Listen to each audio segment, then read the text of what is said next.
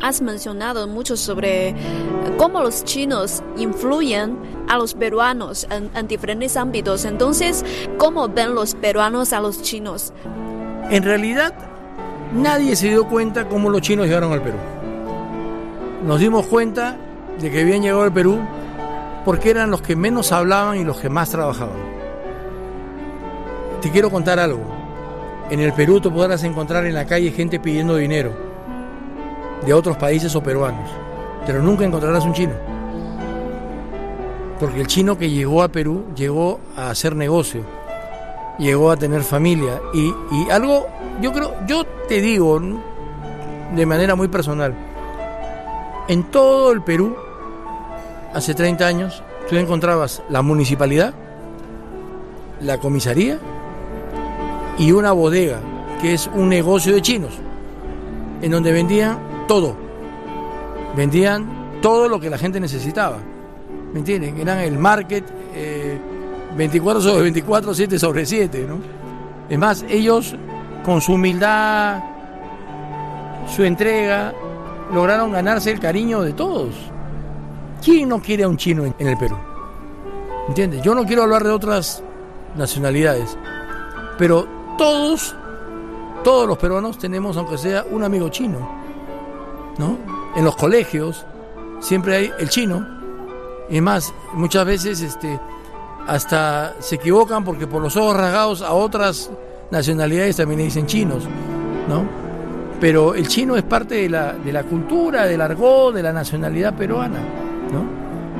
Y, los chinos han sido reconocidos por tres cosas, ¿no? Uno, la valentía para enfrentarse a un país del cual el idioma no hablan. Yo, yo me acuerdo que el papá de César Ló, que es el presidente de la fundación, de la cual yo soy secretario general, llegó a Perú y no sabía hablar chino y fue al mercado del Callao, que es el puerto más grande de Lima, del, Perú, y empezó a vender puerco. Entonces, él le dieron el puesto, otros paisanos, y le dijeron, bueno, vende.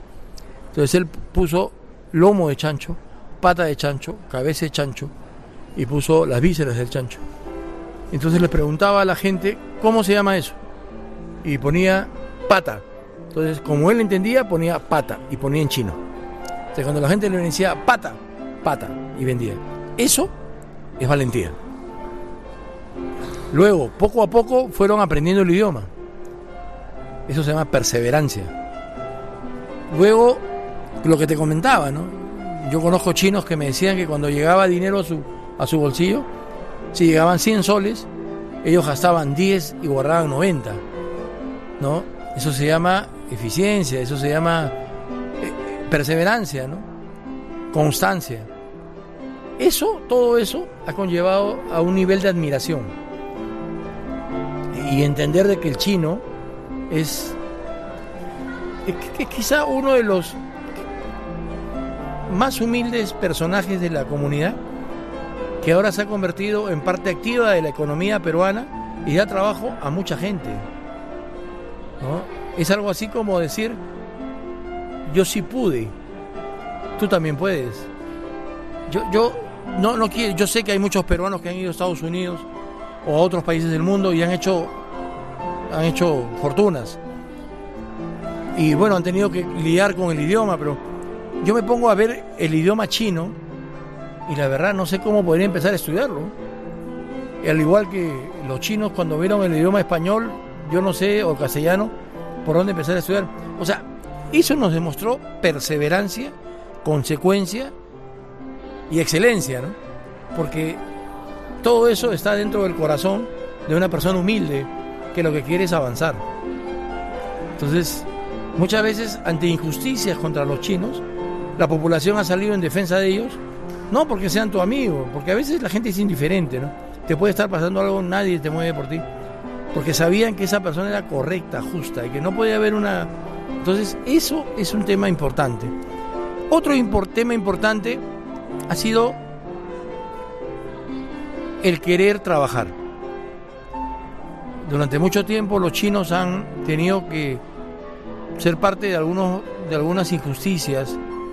No injusticias, bueno, llamemos injusticias, porque para ellos siendo una comunidad que no crea problemas, han tenido que luchar mucho para poder tener reconocimientos migratorios.